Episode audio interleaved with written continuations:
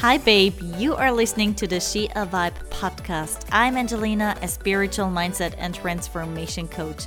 My mission is to help women to step into their feminine power and level up their mindset to see through to their highest potential and transform into the greatest, most badass version of themselves. Coming from bodybuilding and coaching people for years make me realize how powerful our mind and body is. So I'll be talking about mindset, self-love, confidence, energies, and spirituality between casual life updates. I believe you were drawn here for a reason, so I hope you enjoy today's episode. Hello, my loves, and welcome to another episode of the Shia Vibe podcast. I am so thrilled that you're tuning in. I love you having here. And well, today is Wednesday, February 14th, means it's Valentine's Day. And to be honest, I would not have noticed, um, if not someone at a co working area that I love to work at, wouldn't come up to me and be like, Happy Valentine's Day. And they'll be like, Oh shit, yeah, that's today. So, um, that much about my attention span when it comes to things like these. Maybe has something to do with me being single. Maybe it has something to do with me just like actually right now here in Bali, I love my life. Um, but it's literally the same as at home when it comes to what I actually do. So I really like I get up in the morning. I get up at 6, which I love. Sometimes it's like 6:30, but it's um, around this time and then I start working. At some point, I usually head over to a co-working area and then um, around 11 or so, I head over to the gym sometimes I also work out in the evening, like I did today. Um, yeah, it's actually super chill because in the evening there are like less people than during the day. Probably has something to do with, yeah, most people here being entrepreneurs, being self employed or whatever. So they literally have the time to go during the day, which is something that I, of course, prefer as well.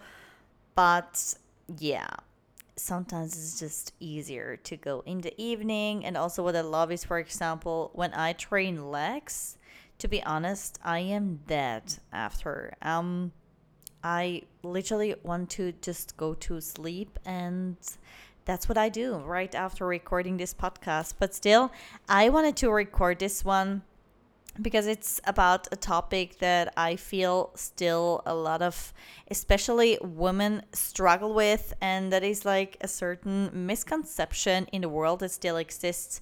And it's really sometimes so interesting. Like, even though I feel like I have talked about certain topics so often, like with so many people, but still, then I realize hey, there are like more people not knowing this. And so I definitely want to use my podcast more as a platform for this kind of topics around our body, around our health, around the female health, around training, and still, of course, mindset, manifesting energies, etc. It's gonna be like more of a mix now.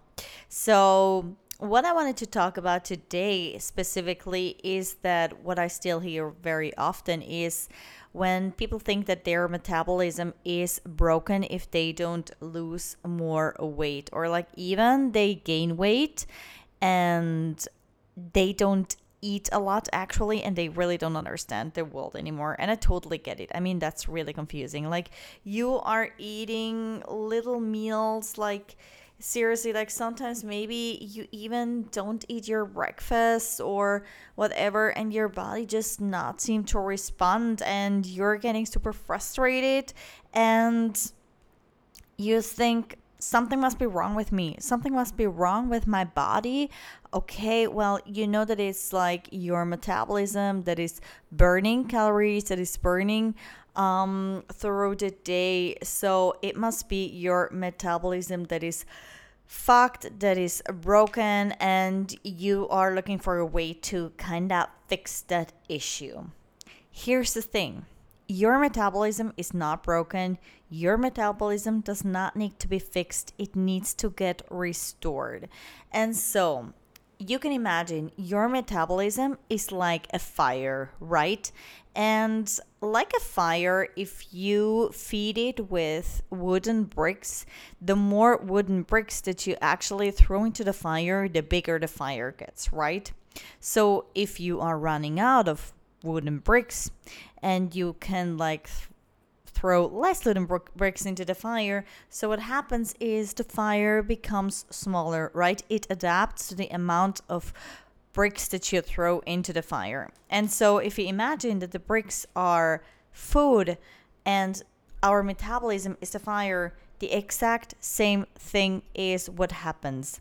So like in general you say like even for existing as a normal human being you burn around 1000 calories and then let's add your activity level throughout the day. Like that's your whatever you do like your job your hobbies your sports whatever you're doing let's add that on top and let's say that's another 1000 calories.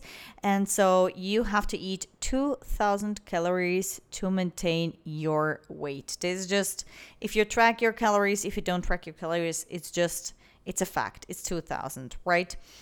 And so then you would decide, oh, okay, like I want to lose a little bit of weight, and you decide to cut your calories. So you decide to eat less in order to lose weight because you know that's what you do. And so let's say you're like, okay, you know, by now, like you tracked your calories for a week or two, and then you know, okay, I eat around 2000 calories and my weight stays the same. So these are your maintenance calories. So now you want to lose weight and you decide to cut from 2000 calories to 1600. That's 400 calories less, right?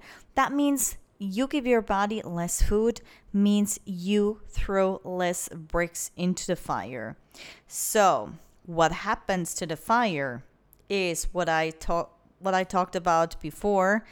The fire gets smaller. Means you throw less bricks into the fire and you start losing weight. That works well for some amount of time, but your body is really smart. So you have to know like our bodies always want the best for us. Our bodies only think about surviving. They only want us to survive under the best conditions. And so this is why our bodies are made to adapt to the new amount of calories. Imagine if your metabolism would still burn at 2000 calories, like you would lose weight forever you like it would just not stop and eventually you would starve yourself to death like on 1600 calories. This is not what happens. So the fire gets smaller your body adjusts to these 1000 calories and so what happens is these 1600 calories become your new maintenance calories. Great so, but you're still not very happy, right? And you want to cut more. So, you decrease your calories even more to lose weight. So, let's say to 1400 calories. That's already a pretty big deficit of like 800 calories compared to the 2000 and that means you throw even less bricks into the fire and so you start losing weight but the cycle repeats so your body will adjust to the like 1400 um, calories as maintenance calories and you will have to decrease at a certain point again. And so this is a vicious cycle that is actually really really smart but if you don't know about this it can actually end with you being pretty low in calories. If you like maybe But if you don't know that, you can actually end up being pretty low in calories in the end, all right? And so, what then happens is, of course, your body reacts. Your body doesn't get as much food as it used to. And so, eventually, you'll start experiencing more hunger and cravings. And hunger is normal. So, if you're in a calorie deficit, it's not about suffering but being hungry is a signal, a normal signal from our body, and that is actually healthy to experience from time to time. So you should actually come back to the feeling of being hungry. It's a sign of your body also burning and doing what it's supposed to do when trying to cut weight. Doesn't mean you need to starve. That's a huge difference, but in my opinion, we started associating hunger with something really negative and something really bad these days. And um, when hunger is actually something that happens really natural. I think when we were actually children, being hungry was like supernatural. It certainly was for me. So when I got, I had like breakfast and then I went to school and then maybe I had like a nine hour snack or so. And then like three hours later, when I got home, I was so hungry and I just wanted to have lunch. And then sometimes I had to wait until my sister came home and I was, I've always been like a hangry kind of child. so um, I would get super hangry. Like even if it was just five minutes, my mom like she was, she told me afterwards she was like, oh my gosh, like you were furious. Like I was getting super angry, and because I had to wait to eat. And so, but I feel like back then, as I said, like it was just normal to feel hungry and then you would eat the next time. And these days, like we don't anymore. We have like three meals a day, and like maybe we have like two snacks over the day and eventually we end up eating constantly. And also we're consuming constantly because like in between the meals we're or like with the meals we're consuming social media and whatever or like netflix. And then also let's add like an oatmeal latte here like in the morning maybe even before we eat. But like an oatmeal latte is also like a meal. And we're like um as a, as a snack and we think it's like no calories or whatever. You know what I mean? So we are constantly eating. Our body is constantly is constantly busy with digesting and that yeah, doesn't have the best effects. Which is why I also am a bit advocate of, um, for example, intermittent fasting or like even doing microfast. But I think I will talk about this in a different episode. So I'm sorry, let's go back. So now you are you decreased your metabolism maybe to 1400 calories which is not a lot anymore. You experience hunger and you experience craving. And cravings is also your body yelling for sugar and you really want that. Maybe you like really get into like this food focus and eventually you start negotiating with yourself because you restricted yourself right? You were like i can't have that like um, that doesn't fit in my diet i'm supposed to eat only healthy and that is not sustainable long term, right? If you forbid yourself things to eat, you start categorizing foods into bad foods and good foods. And that is not really positive for your relationship with food and not something we should um, support. So, you end up having these cravings. It's literally your body cry like yelling for giving it sugar and giving it chocolate or whatever you are craving. And eventually you start negotiating with yourself. You're like ah oh, yeah maybe like one time i really deserved it. I like was really good for the last few weeks. Okay and then like you give in which is completely natural. And what happens is the cravings don't go away so, what you need to know is like a diet is not supposed to last forever. This is why we want to create a lifestyle around your nutrition. We don't actually want to diet you down, we want to create sustainable lifestyle changes around your nutrition that allow you to decrease your weight, that allow you to um, come down and like lose fat. But then also, if you do that for a certain amount of time, there are also strategies in place to reverse after a diet, reverse after being in a calorie deficit. And that means readjusting your metabolism, right? But coming back to the cravings, so what then happens is you don't really get rid of the cravings, right? Um, the next day you feel the same. The next day, the day after you feel the same, and you have like the hardest time actually coming back to the diet. And so, what happens is you overindulge on food because your body is really, as I said, craving it. Your body is yelling for food, means it actually just wants sugar and it's really in dear need because sugar gives your body dopamine rushes which is the give me more hormone. And you really have a physical reaction to this food to um, what you decided to give yourself um, as a treat right?